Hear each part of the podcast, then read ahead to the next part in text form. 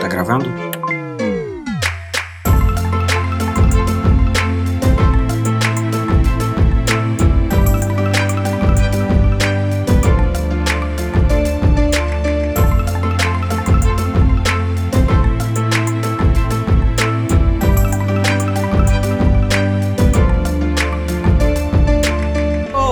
Eu sou o PH e está começando mais um Pegadoria com o projeto Lumos. Estou aqui com a Ana Flávia. Olá, tudo bem? E hoje estamos aqui para continuar a saga da leitura de Harry Potter e a Pedra Filosofal, agora com o capítulo 4, O Guardião das Chaves. No último capítulo a gente terminou no primeiro cliffhanger, no primeiro momento de suspense do livro, né? Que acaba com uma explosão, um barulho forte na porta do casebre, que eles estavam fugindo das cartas, e a gente não sabe o que o futuro reserva para Harry Potter e os Dursley. Então vamos lá para mais um capítulo.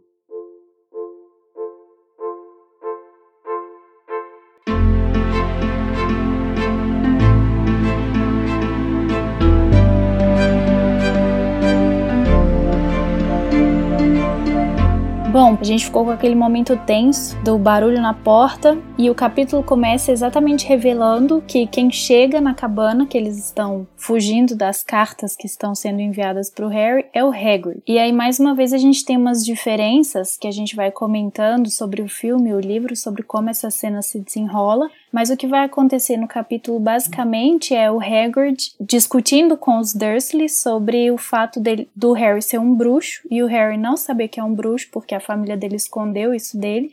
E o Hagrid finalmente entregando a carta em mãos para o Harry e o Harry descobrindo um pouco mais, um pouco mais não, né? Finalmente descobrindo o que que, é, que, que acontece com ele, por que, que as coisas esquisitas acontecem com ele e finalmente entendendo que ele é um bruxo. É, porque aí o Hagrid revela que, na verdade, as cartas eram enviadas de Hogwarts, né? Que o Harry estava sendo selecionado para a escola de bruxos. É o primeiro contato que a gente vai ter direto da busca do Harry Potter para o mundo mágico, né? E a gente vê também um dos sinais de que o. Mais um sinal de que o Dumbledore confia bem no Hagrid, porque além dele ter sido o responsável por pegar o Harry criança lá no primeiro capítulo, é ele também que é responsável por encontrar o Harry agora na noite de aniversário dele, no fim do prazo para aceitação de Hogwarts, já quase, né? E, e, ele lá pessoalmente depois que os, nenhuma das cartas foi entregue por conta da fuga dos Dursley.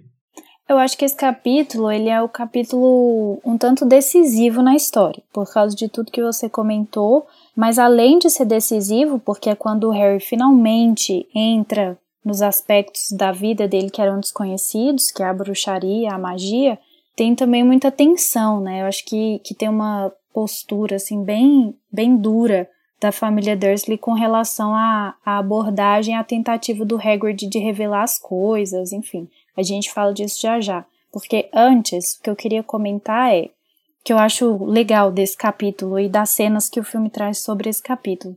Que no, no filme, quando o Hagrid chega na cabana, ele primeiro acha que o Duda é o Harry, na verdade.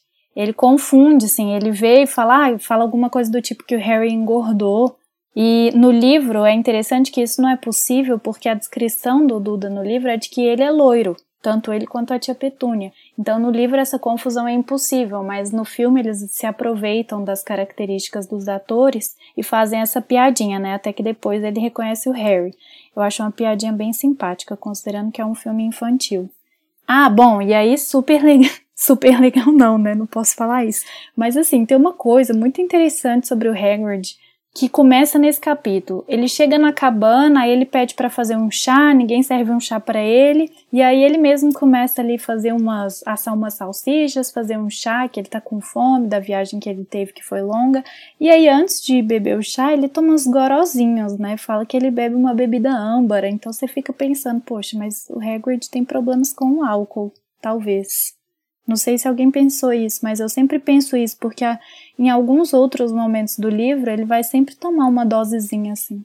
Não sei se eu já tinha reparado. Não, eu lembro bem que ele bebe, né? Primeiro livro, isso eu acho que é mais marcante por conta das coisas que acontecem no futuro. Mas eu nunca encarei como problemas com álcool, não. Talvez porque eu também não tinha maturidade nas vezes que eu li para olhar por esse ângulo ou tal, mas nem nessa vez, pelo menos nesse primeiro momento, não me chamou a atenção ele bebendo, não. O que me chama mais atenção é o fato de a gente ver esse Hagrid mais natural aí, né? O livro ele narra, não é só Hagrid chegando, Harry Potter, você é um bruxo, Dursleys, vocês são safados, vambora, Harry. Tem o Hagrid chega, faz uma comidinha, porque para ele, ele tá só chegando para buscar um menino que já tá bem informado, né? Já sabe. Passou 10 anos da vida dele sabendo o que tinha acontecido, porque o Dumbledore explicou na carta para os Dursley. O Harry Potter não saber nada é uma escolha dos Dursley, né? Por conta da ignorância e do medo que eles têm da magia, eles não passaram essa informação pro Harry Potter na esperança de que tudo acabasse ali, né? Tipo assim, como se a magia. Eles não falando disso, a magia deixaria de existir. Lamentavelmente para eles isso não acontece, mas o Hagrid não sabia que ele estava nessa situação, né? Sim. Por isso que ele chega suave, tá ali, faz uma comidinha, vai conversando normal, até que ele percebe que o Harry não sabe nada e se revela e conta toda a história, né? No filme até é mais um pouquinho para frente, mas é aqui que a gente tem o flashback e a explicação para o Harry Potter que não teve acidente de carro, quem eram os pais dele, quem era Voldemort, o que, que aconteceu na noite que antecede os acontecimentos do primeiro capítulo, né, que é a morte da família dele e que ele se torna a lenda do menino que sobreviveu. Sim. É, eu, bom, eu queria só esclarecer uma coisa, que eu não quero iniciar nenhuma polêmica, tá? De que o Hagrid tem problemas com bebida, não é isso. O que me chama a atenção disso é mais o fato dele estar tá a serviço de Hogwarts, né? Ele tá prestando um serviço pro Dumbledore e ele levar isso muito a sério e ele ter esses deslizes. Então eu acho que na verdade isso enriquece o personagem, porque mostra que ele ele tem falhas, né? Assim, ele tá tentando ser o mais responsável que ele consegue e ainda assim ele tem uns deslizes que fazem dele o Hagrid que a gente conhece, né? Que, que a gente vai ver mais pra frente que isso não pode dar spoiler, né? Então fica calado. Mas também, também a gente não tá aqui para apontar dedos, falar que tomar uma cervejinha no trabalho é tá quebrando regras. Não, claro que tá. Óbvio que tá. Depende quebrando regras.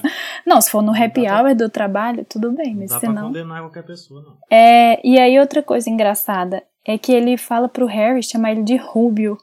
Isso me mata, porque quem chama ele de Rubio? Nem o Dumbledore no, cap no primeiro capítulo chama ele de Rubio. E ele fala: todo mundo me chama de Rubio. Gente, pelo amor de Deus, ninguém chama ele de Rubio. Por que, que ele fala isso? Isso é uma coisa que eu acho que é escolha de tradução, sabia? Eu, a gente lendo aqui, relendo para fazer esse podcast, provavelmente a gente vai poder marcar quando isso acontece na série, mas eu tenho a impressão de que nos livros, nos primeiros livros, principalmente no primeiro, é a Lia Wheeler, é esse nome, né? Que a gente Sim. Sim.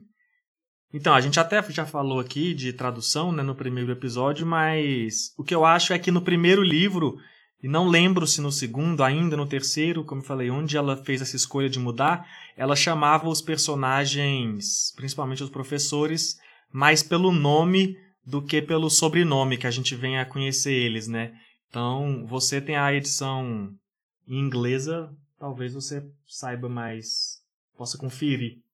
É, enquanto você falava, eu dei uma checada que é isso mesmo. No inglês, ele tá como Hagrid, ele fala, é, me chama de Hagrid, todo mundo, todo mundo me chama assim.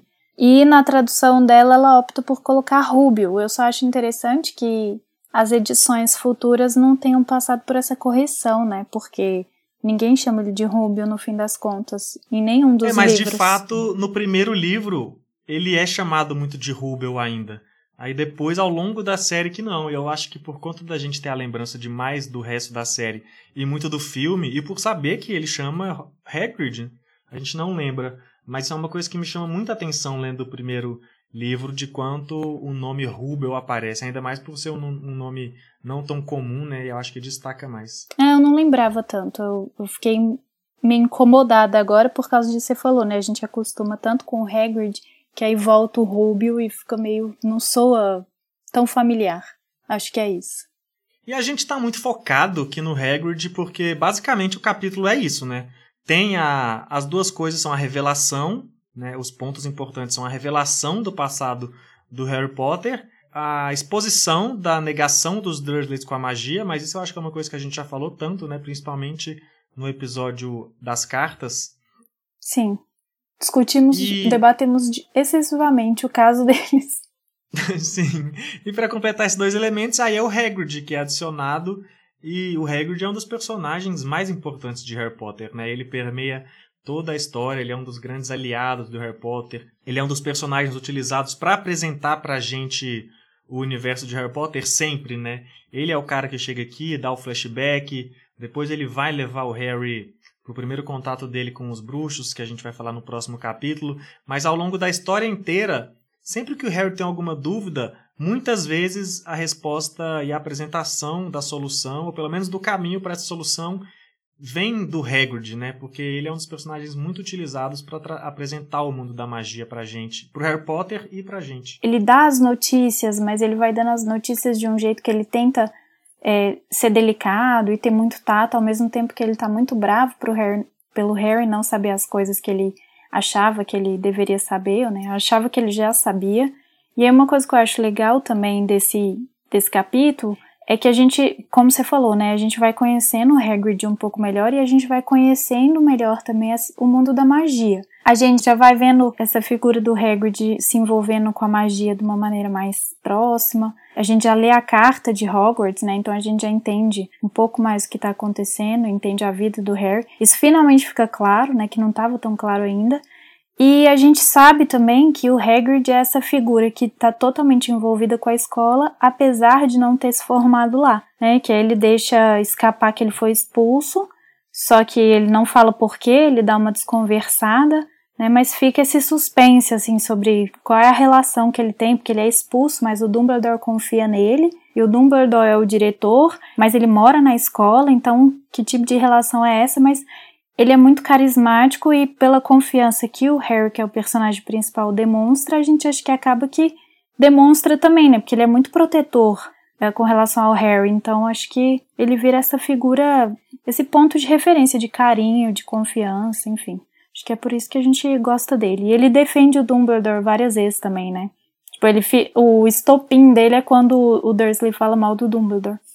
É, que aí mostra outro lado da personalidade, que é uma parada meio honrada, né? Ele tem uma dívida de honra com o, com o Dumbledore e ele não aceita que essa honra, que a honra do Dumbledore seja ferida diante dele, porque parte do código dele é proteger o Dumbledore. Porque isso é muito do que você falou dessa, dessa coisa da bondade dele, que curiosamente contrasta com a imagem, né? Com a aparência, porque Sim. ele é meio gigante e na descrição do livro ele teria cerca de 3 metros e meio, o que é impraticável, né? para viver num mundo é, normal, ainda que ele seja um mundo bruxo, né? Quando ele passeia pela cidade seria impraticável. No filme eles tentaram reduzir um pouco, né? Aí eu, a imagem seria de um gigante de 2,5, eu vi os, coisa dos produtores falando.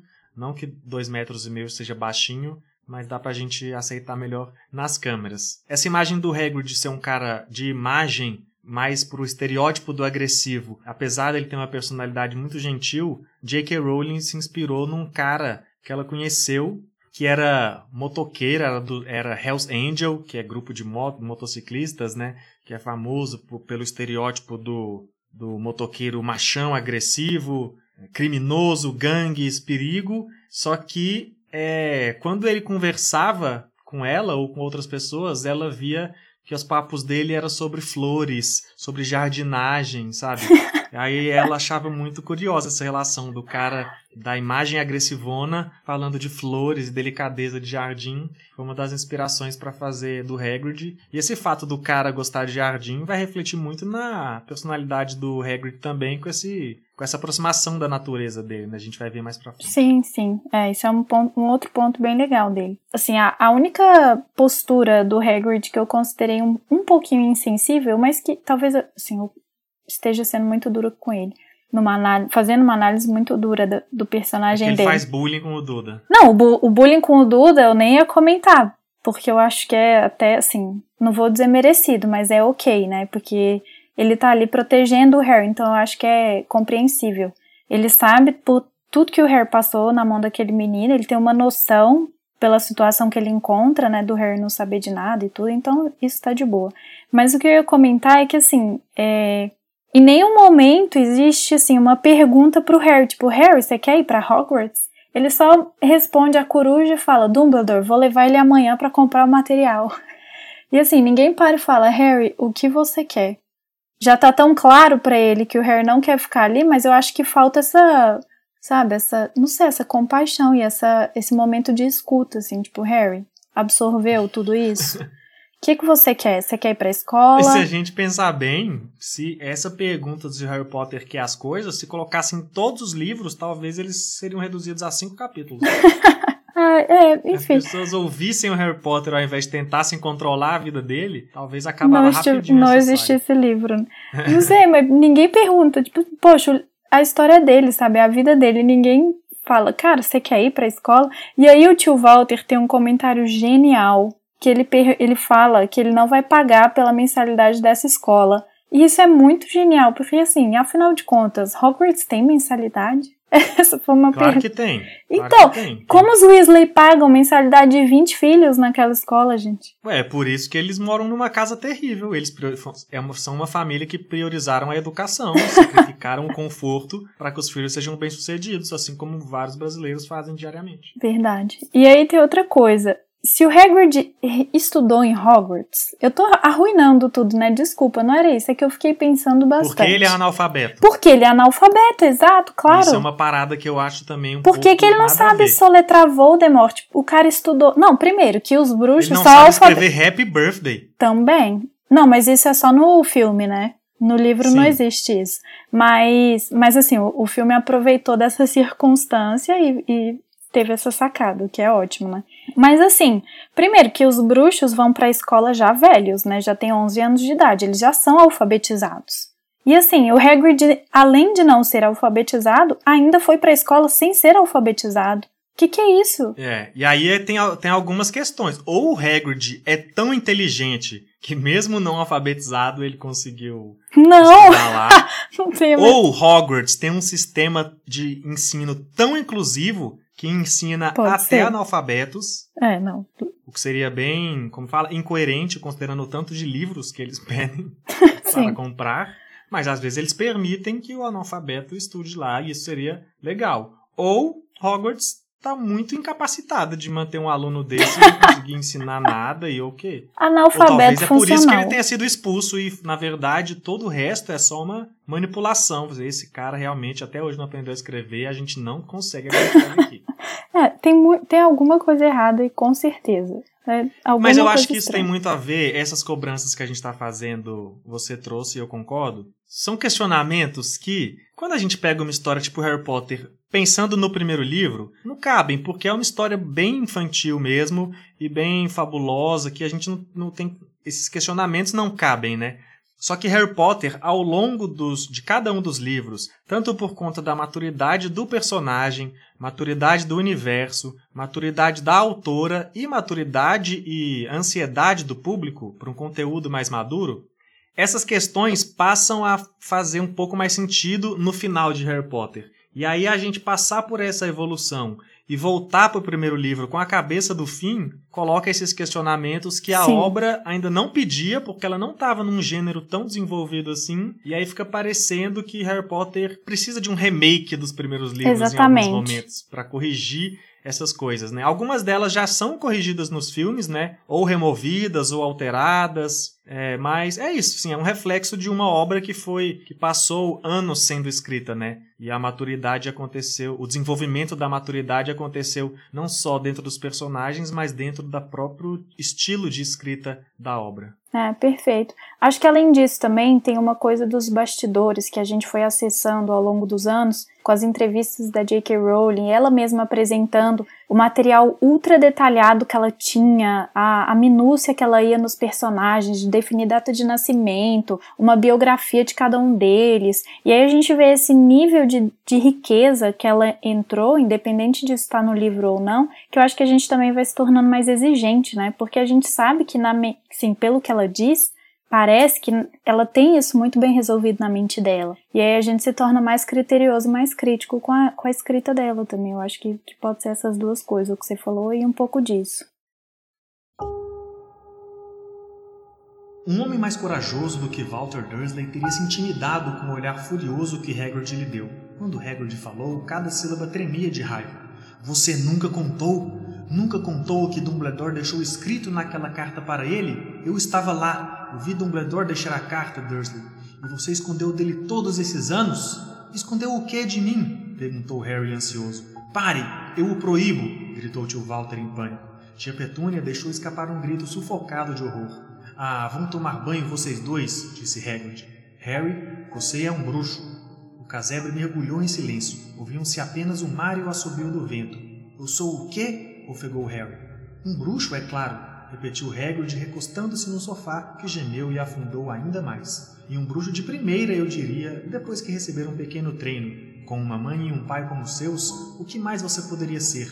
E acho que já está na hora de ler a sua carta. Harry estendeu a mão finalmente para receber um envelope meio amarelo, endereçado em tinta verde para Sr. Harry Potter, o soalho, casebre sobre o rochedo, o mar. Ele puxou a carta e leu.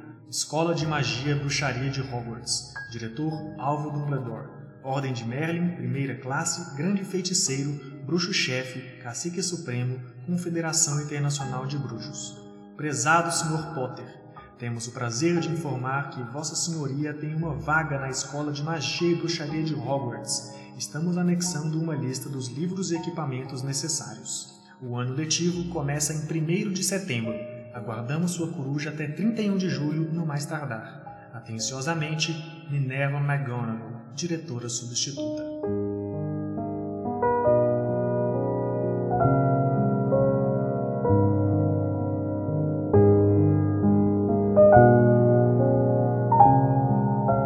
Eu tenho um comentário que para mim é o último, assim, desse capítulo. Quando eu li, eu não pensei isso. Eu pensei isso muitos anos depois, no momento de releitura, que eu já estava um pouco mais velha, que me indignou um pouco e que hoje eu já tô em paz com isso de novo.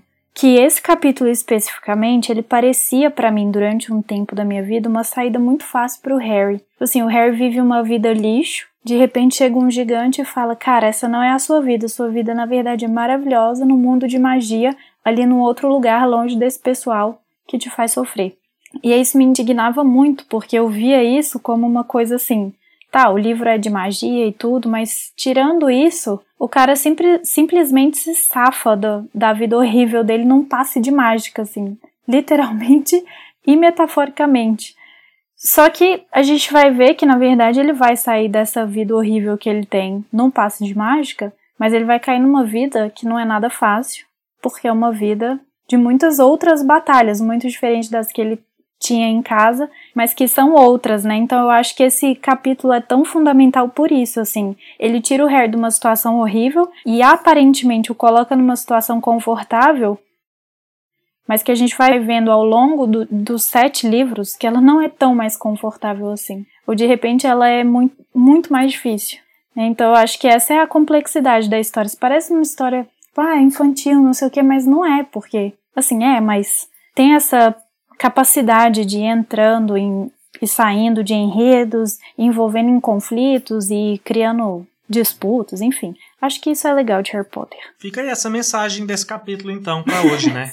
Talvez você esteja buscando a solução mágica para alguns dos problemas da sua vida, mas não quer dizer que se eles desaparecerem, não vai aparecer um genocida que visa exclusivamente te matar ao próximos, pelos próximos sete Olha, anos da sua vida. Um que você deu spoiler e dois que você foi muito pessimista. Não era essa a minha intenção. Eu dei o spoiler que tem o Voldemort. É, sim. não é como se fosse, meu Deus, Voldemort está em Harry Potter. O negócio é que assim, me incomodava, sabe isso? Tipo, ah, ele ganhou na loteria, ele simplesmente vai sair da vida horrível e vai para Hogwarts e tá tudo bom. E aí fica parecendo que você não precisa lutar para conseguir as coisas, sabe? Que alguma coisa vai chegar na sua vida e mudar o seu destino. E a vida não é assim. E por um tempo eu fiquei Às irritada. É, ah, muito pouco. Não, não, não é não. Não, só você ganhar na Mega Sena. E a chance disso acontecer? Sei uhum. lá, é mínima. Então, e isso me irritou por um tempo. Assim, foi uma coisa de um ano que eu ficava pensando nisso e depois passou. E aí hoje eu só amo mesmo. E passei a ver por esse outro lado, assim, que ele saiu de uma para entrar em outra, né? Então a vida dele não é nada fácil. Então é isso, né, gente? Com essa reflexão mais profunda do que o Hagrid parecia oferecer, temos aqui mais um capítulo. Esse foi o capítulo 4 de Harry Potter e a Pedra Filosofal, o Guardião das Chaves. E no próximo capítulo a gente vem para realmente abrir as portas para mergulhar nesse mundo mágico pela primeira vez, de uma maneira maravilhosa, que é um dos meus momentos favoritos de Harry Potter, tá bom? É, até lá, continue mandando mensagens pra gente, comentando os posts de divulgação, comentando stories, compartilhando. O carinho que a gente recebeu desde o primeiro episódio foi muito legal, deixa a gente mais feliz para gravar. Espero que deixe vocês mais felizes ouvindo cada uma das edições. Eu queria até aproveitar para agradecer algumas pessoas que mandaram mensagem.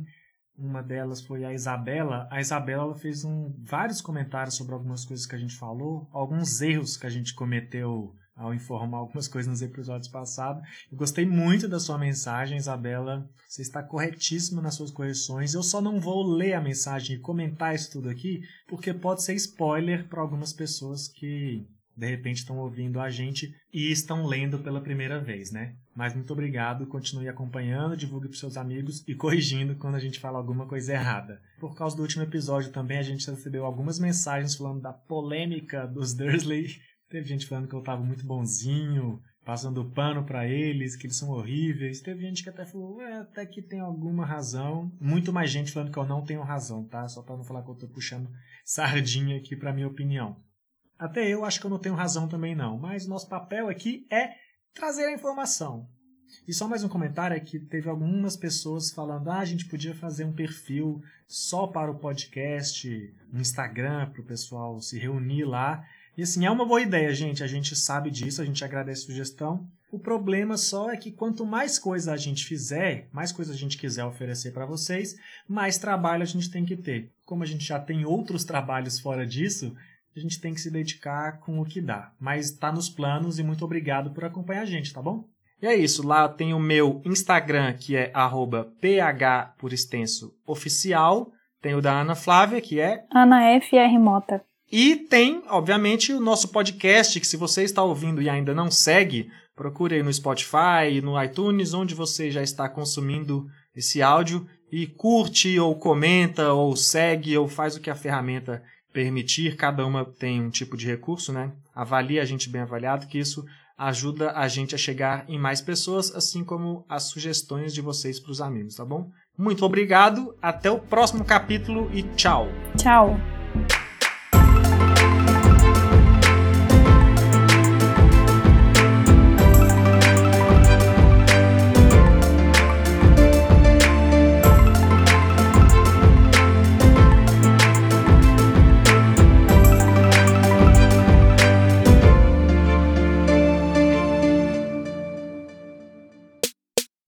Este podcast é produzido e editado pela Elis Studios.